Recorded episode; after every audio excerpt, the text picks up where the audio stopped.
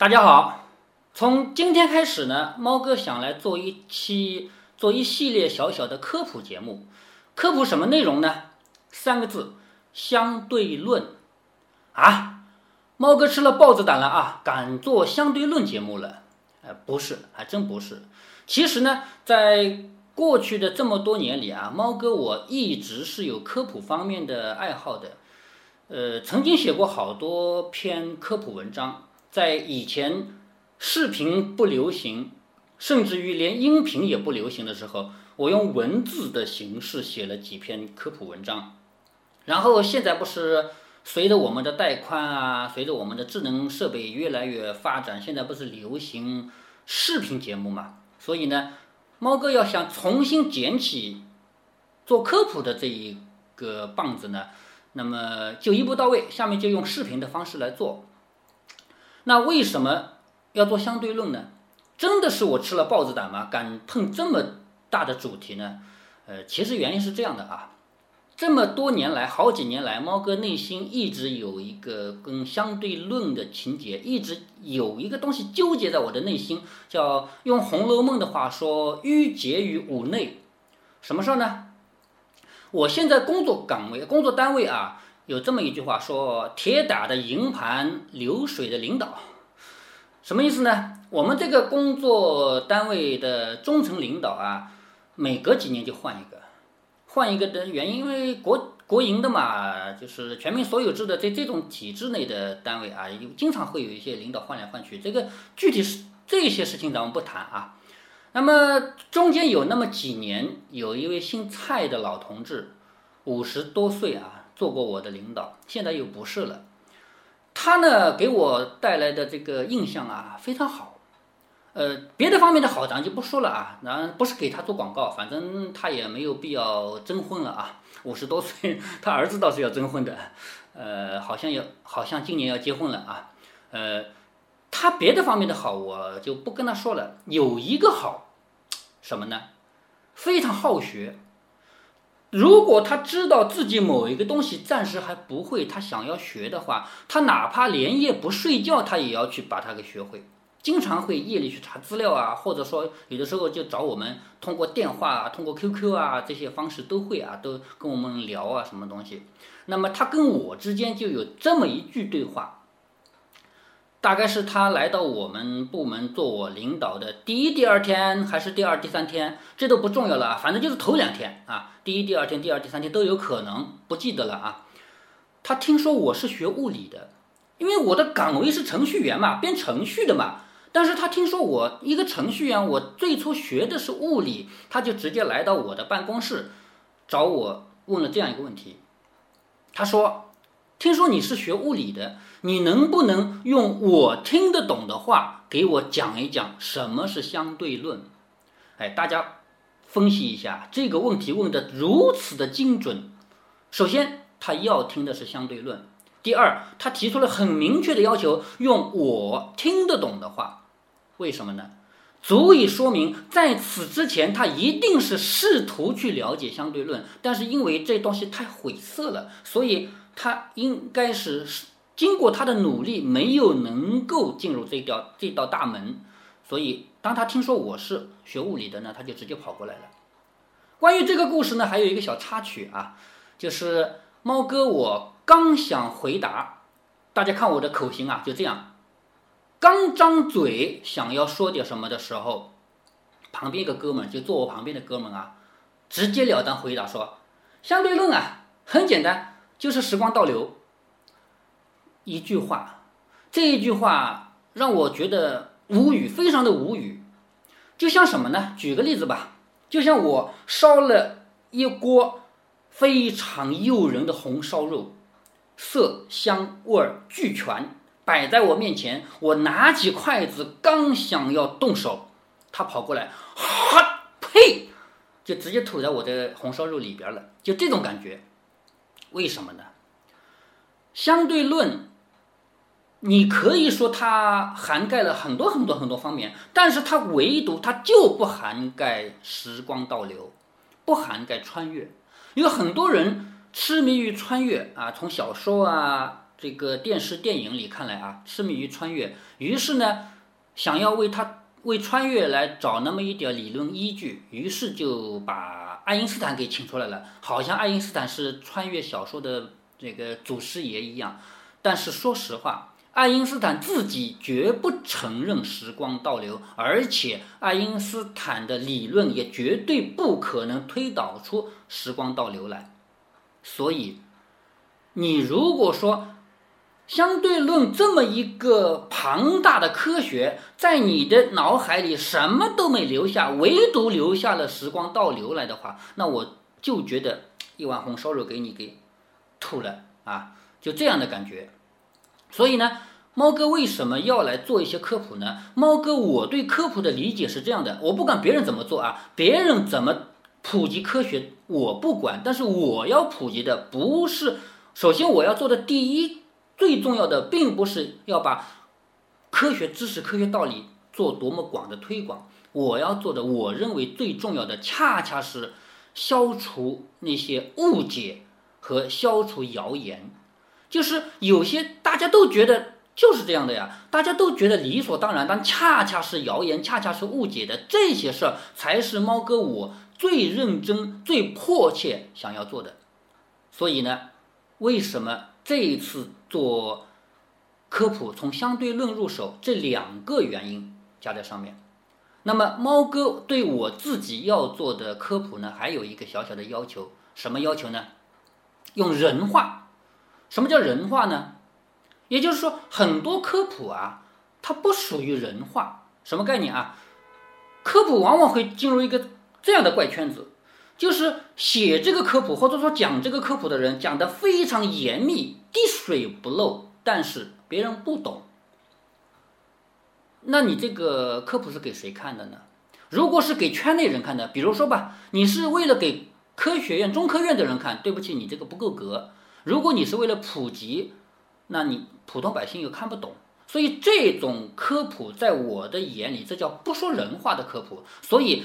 这一期节目，或者说这一系列节目，猫哥我下定决心讲人话。怎样才能做到讲人话呢？首先，没有一个公式，相对论里再多的公式，我也不把它说出来。第二，我一定要举身边那些例子，身边那些跟相对论虽然看起来是离了十万八千里的例子，但是。哪怕只有那么一丁点相通，我要借这个例子入手，让大家能够作为跳板，拿例子做跳板，来很顺利的去理解。但是呢，回过头来讲啊，科普这个事情，它也不是说用人话一定能够做到位的。就拿相对论来说吧，这么严谨、这么严密、这么庞大的一门学科，如果说真的不用公式了，不用定理了。真的能把它普及的很好吗？当然不可能了，对吧？因为它是一门很严密的、很严谨的科学啊。可是问题是，普通百姓其实他也不是想要做研究，他就是想要在平常聊天的时候多一个谈资而已嘛。所以我能够让原来对相对论有误解的人，以为相对论就是时光倒流的人，可消除了这个误解。我能够让原来一点儿都不知道的人，能够从现在开始有了自己的谈资，并且虽然它不够深入，但它是正确的，那不也是一个很好的功德吗？所以猫哥给自己的定位是：我要做说人，我要做说人话的科普。好，那么这一系列节目就从这儿开始，下面我们就要来慢慢的由浅入深的进入相对论的世界了。好，休息一会儿，马上回来。交流教育心得，传播身边科普，欣赏户外美景，点评人间万象。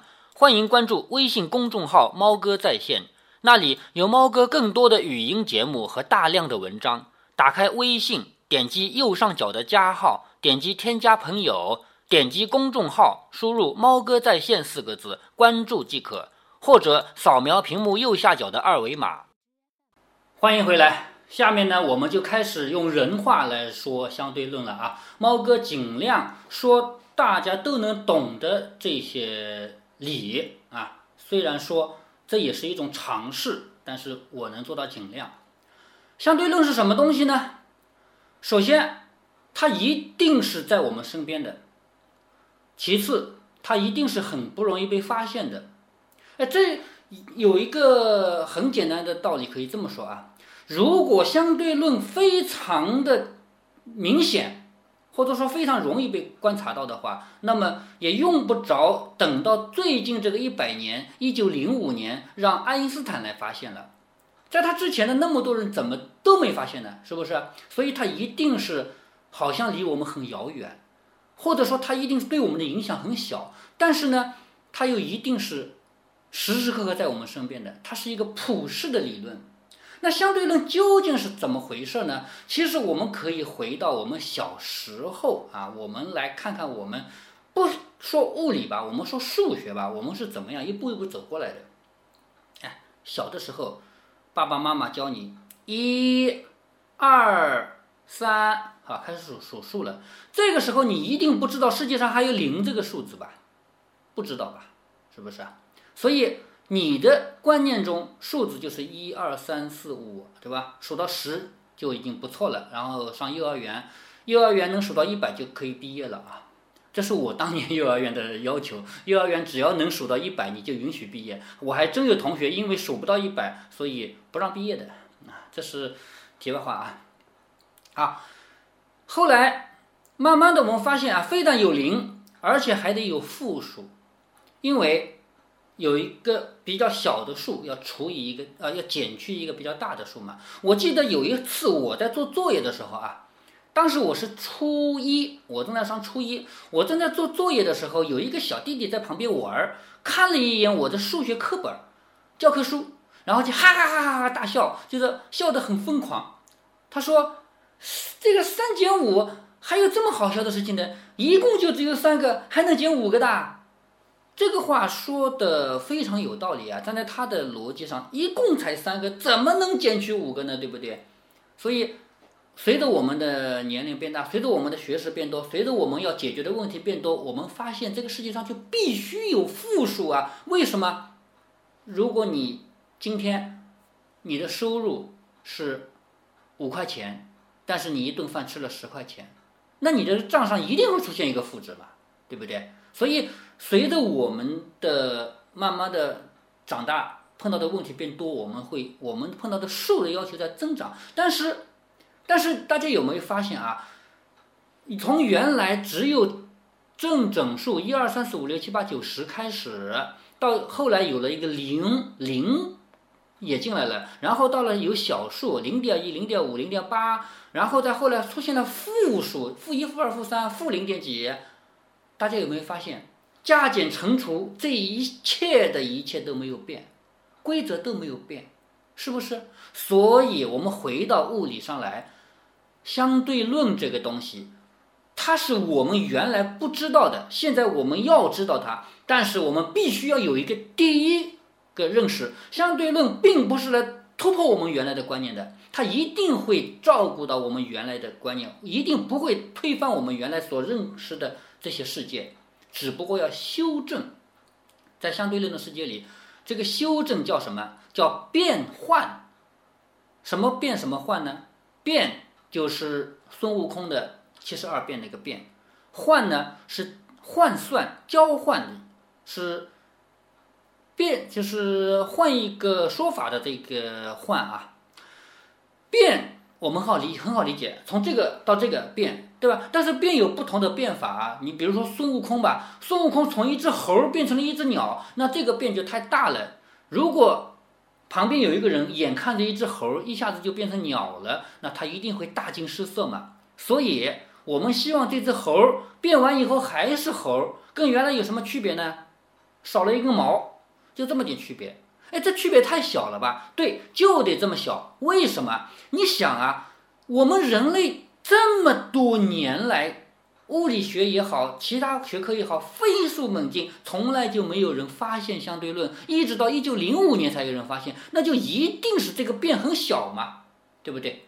但是这个变又必须满足第二个条件，必须惊天动地，因为相对论给我们带来的变化我们都知道啊，给我们带来的冲击很大很大呀，是不是？所以相对论必须同时满足两个条件：第一，它的变化带来的改变很小，不冲击我们原来的世界；第二，它的变化带来的影响很大，大大的改变了我们的三观。那么，怎么样才能同时满足这两个条件？互相矛盾的哦，是不是？好，我们依然要举身边的例子啊。猫哥说过，我要讲人话，我们必须讲身边的例子。好，我们从这个“换”字入手，变换吗？换，就是换一种说法，换一种做法，或者说换一套理论。好，那这个衣服没兜啊，我这儿有一张百元钞，嗯，这就是百元钞啊。我现在去买菜，买块豆腐撞死啊，这块豆腐只要一块钱。那老板说找不开。找不开怎么办？那我到旁边另外一个店去，师傅给我破开来好不好？给我换成零钱好不好？把一百元的钱换成另外的形状的钱，也是一百元，这叫换零钱嘛？是不是？好，如果不肯换呢？猫哥经常碰到这种情况啊，不肯换，我到你这买个打火机，打火机不也就是五毛到一块钱吗？你得卖给我吧？你开店做生意嘛？是不是？啊，这是题外话啊，呃。这个换的过程，从原来的百元钞到现在的零钱一百块，它们的值不能有变化，有变化我不依呀。我给你一百，你给我九十八，凭什么？凭什么你只给我九十八？是不是？你还收手续费吗？对吗？所以这个不能有，这里面的值不能有变化。那么如果都是没有区别的变化，那相对论就没有必要存在了嘛？哎，得有，所以呢，我们现在这个换零钱啊，得有一点点修正啊。所谓相对论，其实就就是对我们传统这个世界的修正啊。这个修正是怎样的呢？好，我下面规定啊，我这个规定是这样的：你找我换零钱，一百、两百、一千、两千的来找我换，我不收任何手续费。比如说达到一万，我收万分之一手续费，我只收你一块钱。你拿一万的钱来全部换成零钱，我收你一块钱手续费不多吧？哎，你觉得也还能接受啊？不多。好，如果你来到十万，我收你千分之一的手续费；如果你百万级别，我就收我就要收到你百分之一的手续费了。如果再多呢？如果你拿了这几亿、几十亿的钱来叫我换成零钱呢？有可能我这个手续费就涨到一半了，对半了，就是你给我。十亿，我给你五亿，哎，这种修正给我们带来的是一种什么样的感官呢？感觉呢？感觉是这样的：百分之九十九点九九九的老百姓不知道这个回事儿，因为他没有这个机会来找你换这么巨额的零钱，而那个极少数、极少数的那个富豪，他现在面临一个困境，他必须要换的时候，他。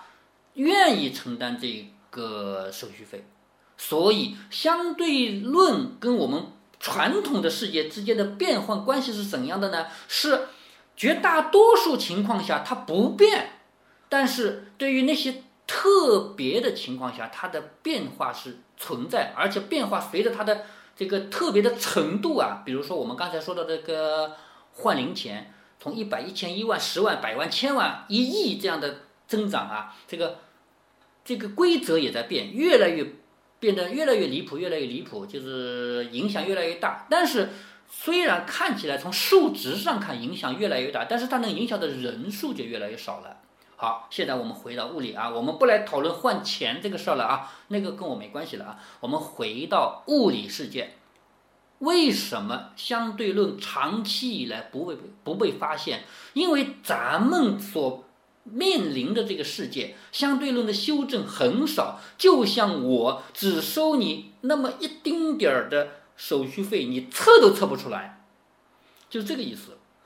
那么，怎么样的情况下，这个区别，这个修正会变大，大到让我们惊讶呢？就是速度，这一切都在速度里面。好，速度越快，这修正值就越大，修正比例就越大。那什么叫速度快呢？汽车算不算快？飞机算不算快？卫星、火箭算不算快？对不起，都太慢。要跟光速比，光速是什么速度？每一秒钟三十万公里，就是二十九点多少万公里啊？二十九点九几吧？啊，一秒钟就沿着地球转了七圈半。好，你这个速度如果说可以跟它匹敌，比如说达到零点五个光速，光速的一半，好，这个。相对论效应就开始修正值就让你体现出来了啊！如果达到零点六零，达到零点七的光速，或者达到零点九的光速，好，这个一定是让你能够感到惊讶。于是，我们现在就知道了相对论的这个变换，变是七十二变的变，换是交换的换啊。相对论这个变换，为什么它既能做到？不影响我们的日常生活，让我们平常无法察觉，又能做到让我们大惊失色。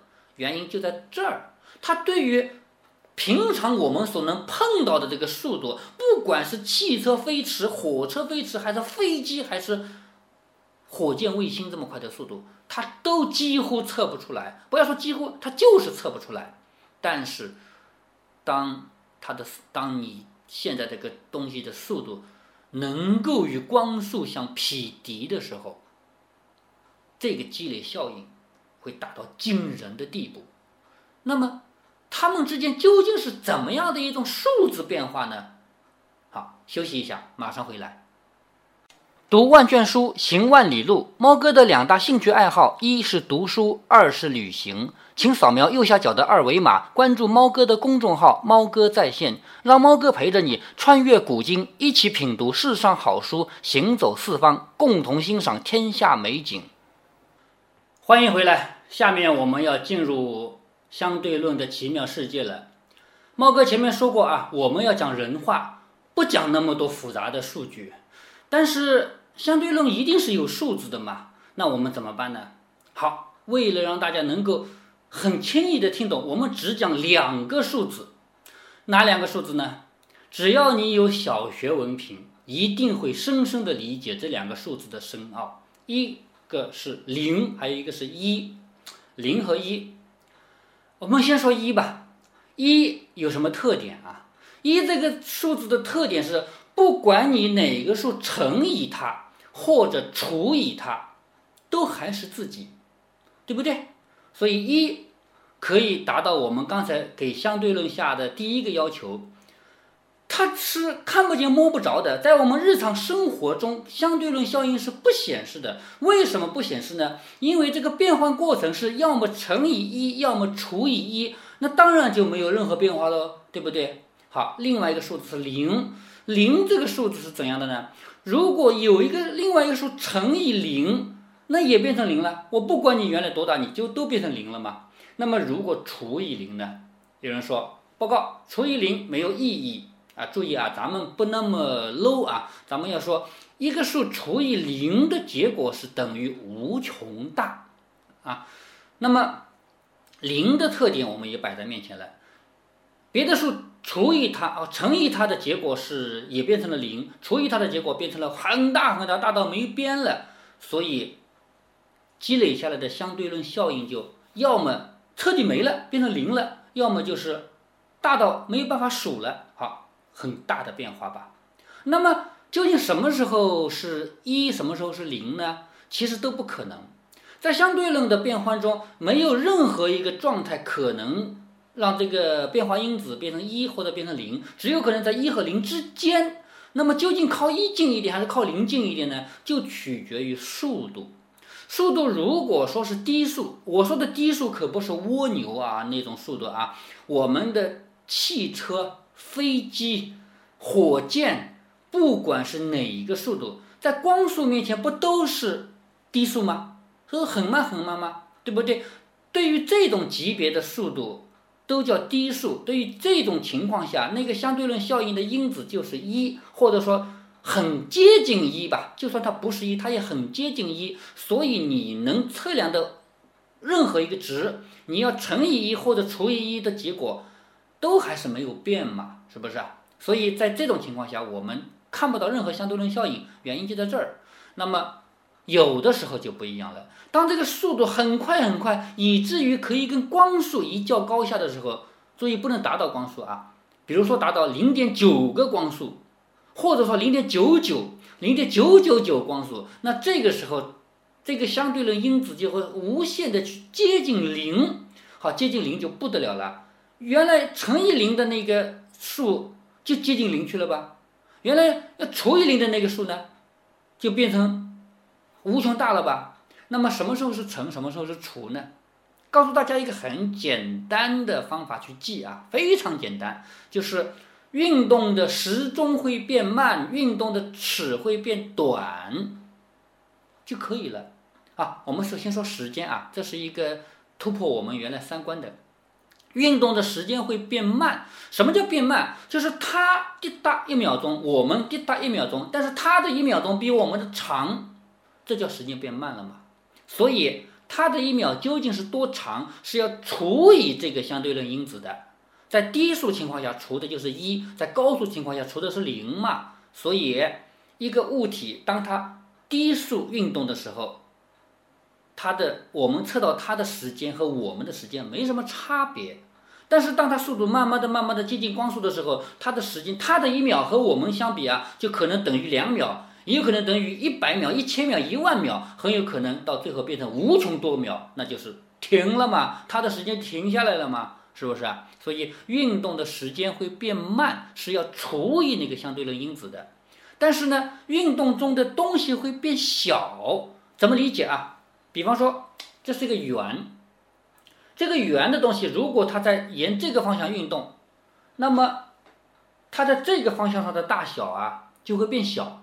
但这个方向不变，因为这不是它的运动方向嘛，是吧？这个方向在变小。那么像我们这样的低速运动呢，它的因为速度小嘛，所以这个乘以这个一这个因子以后不变，所以我们说相对论效应不显示。当它速度很快很快的时候，以至于跟光速可以一较高下的时候，它这个乘的这个数就无限接近于零，结果它的本身这个尺度就接近零。这个杯子变成椭圆了，大家说这个瓷杯子变成椭圆会不会碎掉呢？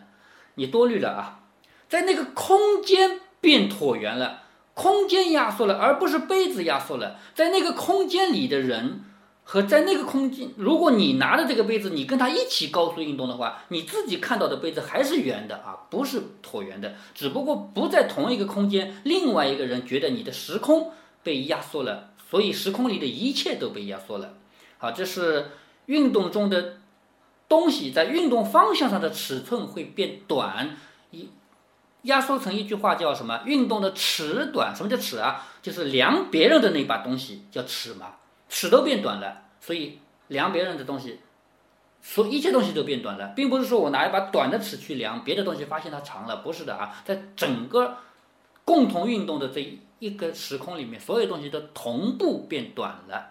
好，这就是相对论里面的两个两句话，一句叫运动的时钟变慢，一句话叫运动的尺度变短，还有一句更加惊心动魄，那就是运动中的物质质量变大了。什么叫质量呢？上过初中的人都知道，初二的物理学上说，质量是什么？质量是一个物体含有物质的多少。这句话是废话，而且是错的，但是没办法，因为面对一个初中生，你没有办法给他讲嘛。其实什么叫做质量？质量是一个物体，你改变它的运动状态，不管是加速还是减速，改变它的运动状态的难易程度。为什么说这个桌子的质量比这个杯子大啊？你让这个桌子运从静止变成运动，或者从运动变成静止，或者说速度变快啊、变慢啊，你需所需要花的力都比。让它发生同样变化，花的力大，所以这个桌子的质量就大嘛。但是我们现在发现，到了相对论里面不一样了，就是一个物体的质量本身会变，什么概念？当低速运动的时候，它的质量是比较小的，啊，因为这个相对论因子是一嘛，对不对？而当高速运动的时候，你要除以一个接近于零的那个值，好，结果发现你自己变得很大很大，以至于。越来越接近无穷大了，变成无穷大是什么概念啊？质量变成无穷大，我们刚才说过，推一个东西让它改变运动状态，让它加速啊、减速啊，让它由静止变运动，用运动变静止啊，都会变得更难。因为所谓质量就是指的这个概念嘛，是不是啊？好了，你说一个物体当它速度已经接近光速的时候，你还能让它再快一点吗？你得花多少的力才能让它加速啊？因为它的质量已经是无穷大了，所以。就假设我们有一把火箭来发射卫星、发射宇宙飞船，你这个火箭假设可以持续不断的提供那么大的推力，我告诉你，刚开始也许你能把这个卫星加速到很快的速度，但是随着卫星的速度慢慢的、慢慢的越来越接近光速，就算你火箭能持续提供这个推力，也不可能再让卫星加速了，也不可能再让宇宙飞船加速了，所以达到光速。那是不可能的。好，相对论不止这么简单啊，后面还有很多关于相对论的更多奇思妙想的东西。那么我们这是第一期节目嘛，就说到这儿。好，再见。